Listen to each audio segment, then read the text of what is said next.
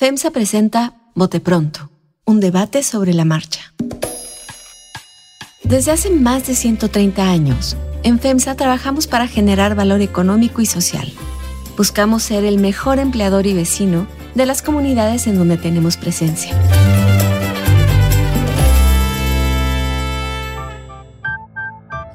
¿Qué tal? ¿Cómo están? Bienvenidos al Bote Pronto. Este es el primer Bote Pronto del año.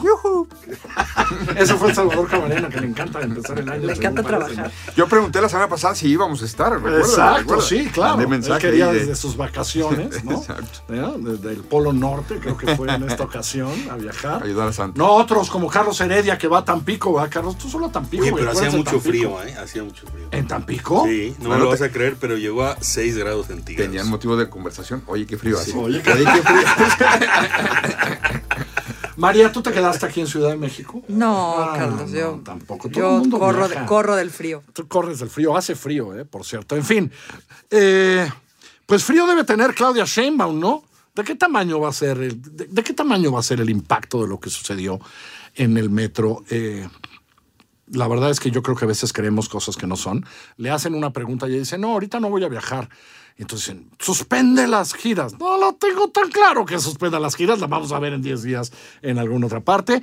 Pero ¿de qué tamaño respecto a sus ambiciones, a su corcholatismo? ¿De qué tamaño la tragedia que sucedió ahora en la línea 3 del metro? No, pues la, la tragedia es, pues es una tragedia, ¿no? La tragedia es importante, es más que un incidente, ¿no? Y, y además es el tercero, ¿no? Con, con víctimas. ¿De qué, ta- ¿De qué tamaño va a ser el, el daño para Claudia? Pues no sé de qué tamaño, no creo que lo suficientemente grande, ¿no? O sea, no va a tirarle a Claudia la candidatura. No. No, no, no va a caer el- las preferencias del ciudadano presidente elector del candidato de Morena. Tampoco. O sea, en las encuestas, te. Ok, bien. Exacto. No, no lo suficientemente grande, pero bueno, creo que ayer Salvador lo explicaba bastante bien, ¿no? La ciudad es traicionera.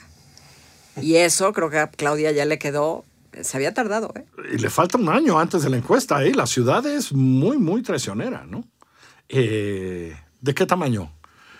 A ver, es más, a ti te voy a cambiar la pregunta en un sentido. ¿De qué tamaño en términos de corcholatas, pero de qué tamaño el golpe a Morena que lleva gobernando esta ciudad, PRD, Morena, desde hace muchos años? ¿De qué tamaño?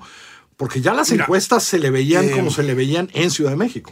Yo eh, di- digo, lo, lo sabremos en la elección, Sí. pero, pero digamos, la, lo, lo que veo hoy, lo que veo hoy es que ya se asentó, ahora sí, más allá del círculo rojo, pues la constatación, la convicción de que algo está podrido allí y que ya no es suficiente la protección, eh, la cobertura del presidente para que ella quede eh, completamente exonerada, a salvo, al margen. Yo creo que la sanción social, que no necesariamente será electoral, pero la sanción social se ha asentado, se ha extendido, se ha consolidado.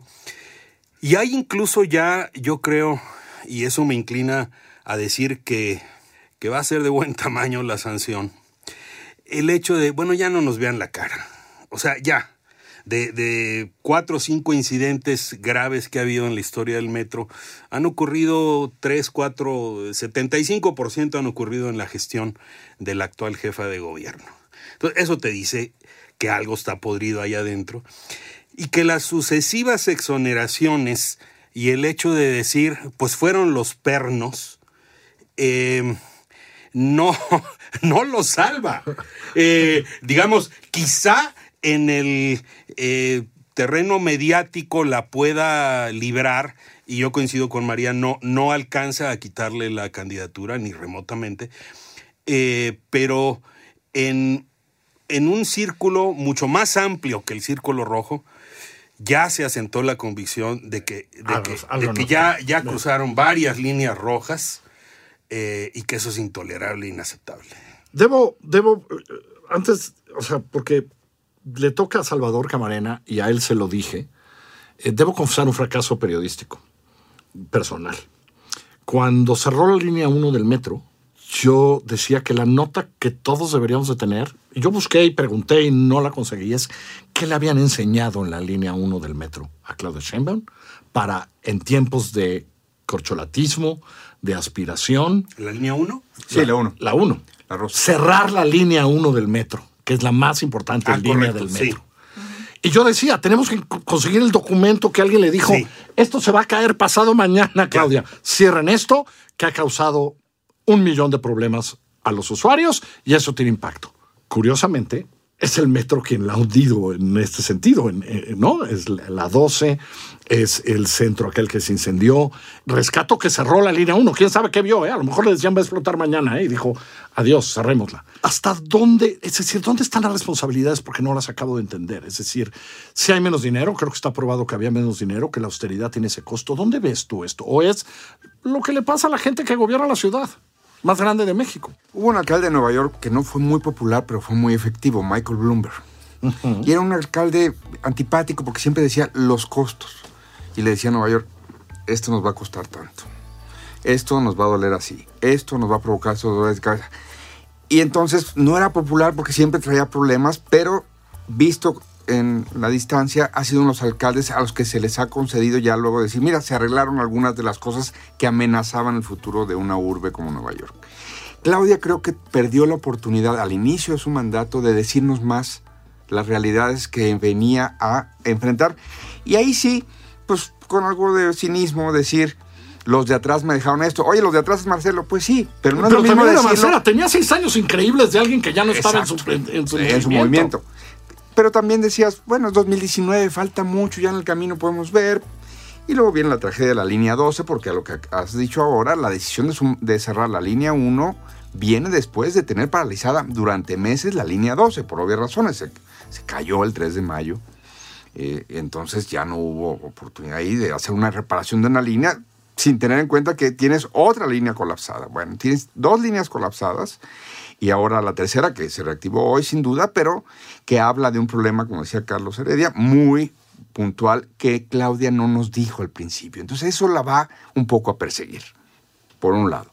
Pero Claudia creo que va a encontrar en esto un espacio muy raro para ser candidata. Y ese espacio muy singular se llama victimismo. Yo voy a ser candidata porque todos los demás no quieren que yo sea candidata. Y por eso no tardaron ni dos horas en sacar un comunicado las fuerzas vivas del partido. Abyecto. Mujeres y mujeres ¿Cómo? y hombres Abyecto. en el gobierno, en gobiernos estatales de Morena para decir Claudia es la víctima de esto. Terrible. Había una víctima mortal, una jovencita que pues ahora su familia ha enterrado y estará en duelo. Sí, sí, sí, sí, sí. Hay un centenar de heridos este, de todo tipo.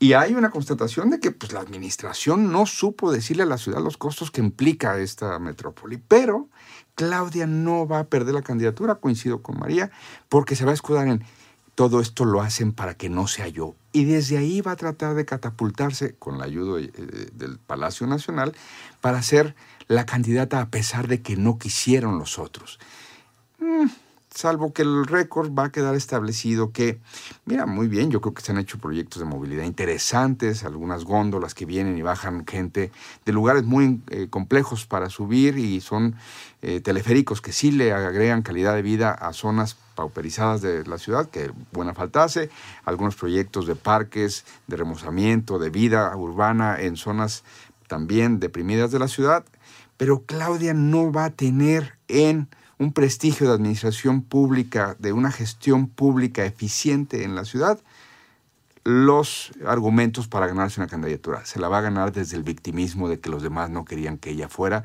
y cada incidente, por desgracia, va a ser abonado a esa narrativa. Sin duda. Yo creo que si la línea 1 se ha declarado enferma en su segmento que da de Valderas a Pantitlán, eh, muy revelador, es, son, es una de las tres, de las dos, tres más antiguas, eh, y ahora tronó la línea 3 y ya había tronado la 12, eh, parece bomba de tiempo. O sea, decir, ¿cuál es la que sigue? Esa es la pregunta que ronda eh, los comentarios. Y efectivamente, ahora sí se ha aterrizado el hecho de que el sustraer dinero del mantenimiento tiene consecuencias inmediatas y demoledoras. Entonces, imagínate en plena campaña, otro incidente en el metro, Pues digo, estoy de acuerdo contigo. Hará campaña desde el, desde el victimismo, pero La ciudad es peligrosa. Ahora, nada más, para terminar el tema de Claudia.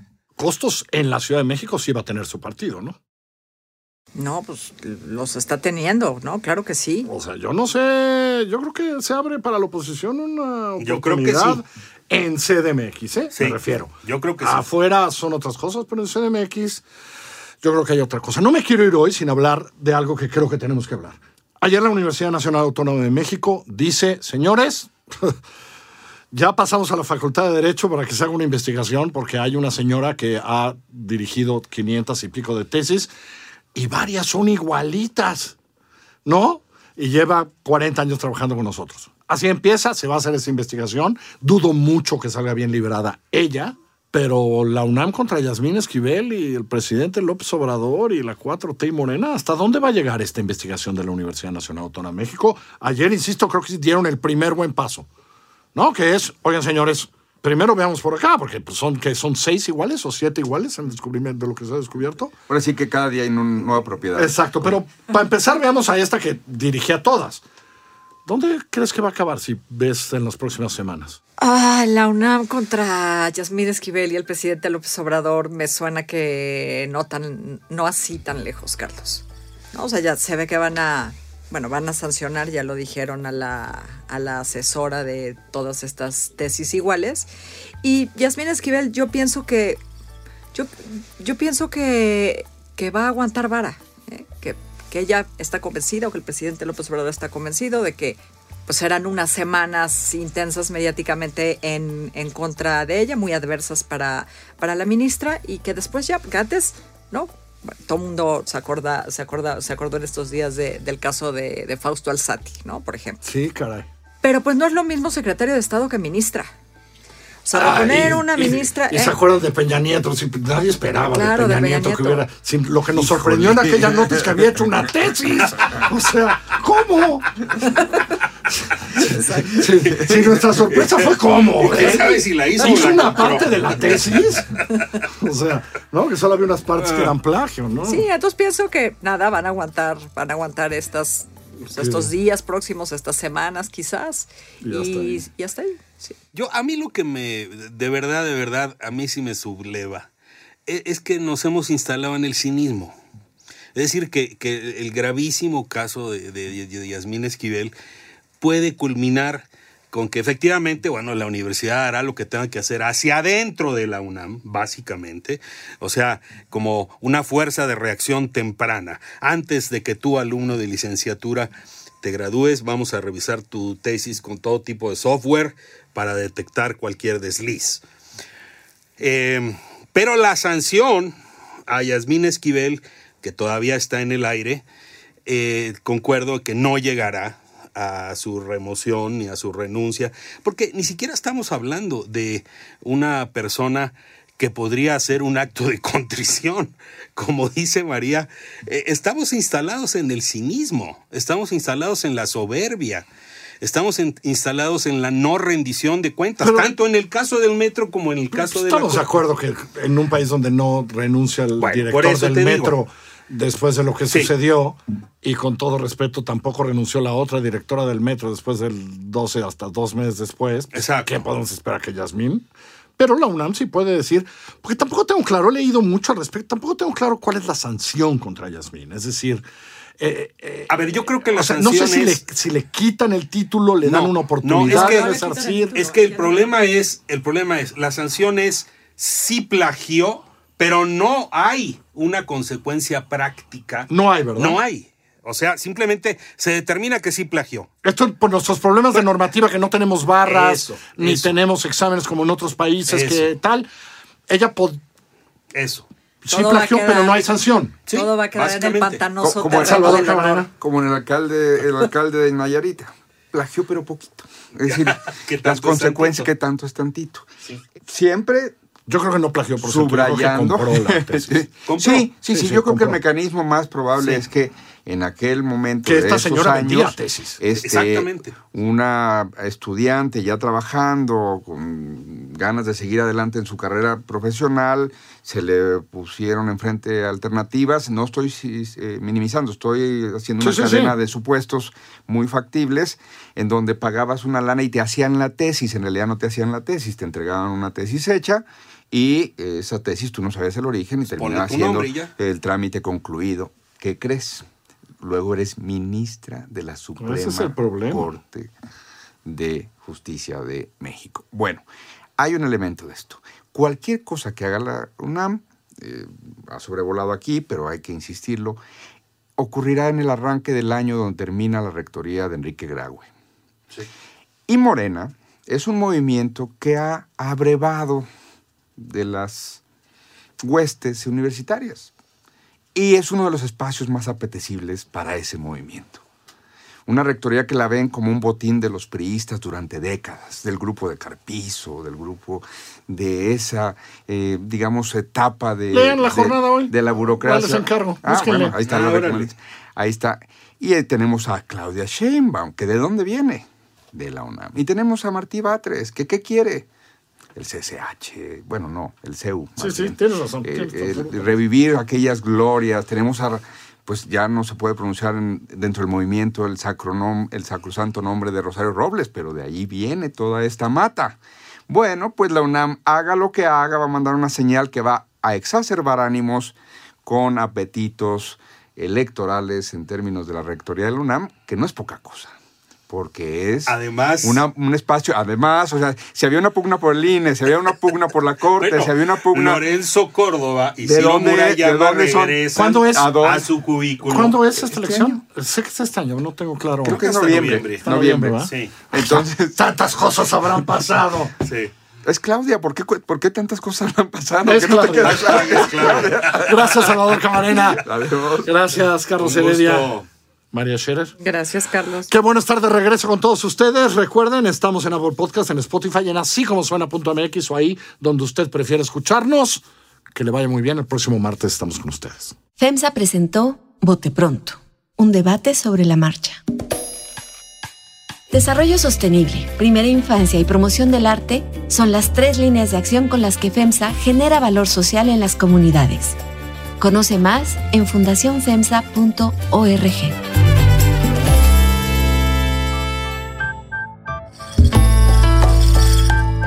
Así como suena y FEMSA presentaron Bote Pronto, un debate sobre la marcha. La dirección editorial es de María Scherer, la producción ejecutiva de Giselle Ibarra. Yo soy Carlos Puch, quien trabaja con todo este equipo, y le presento cada semana nuestras historias.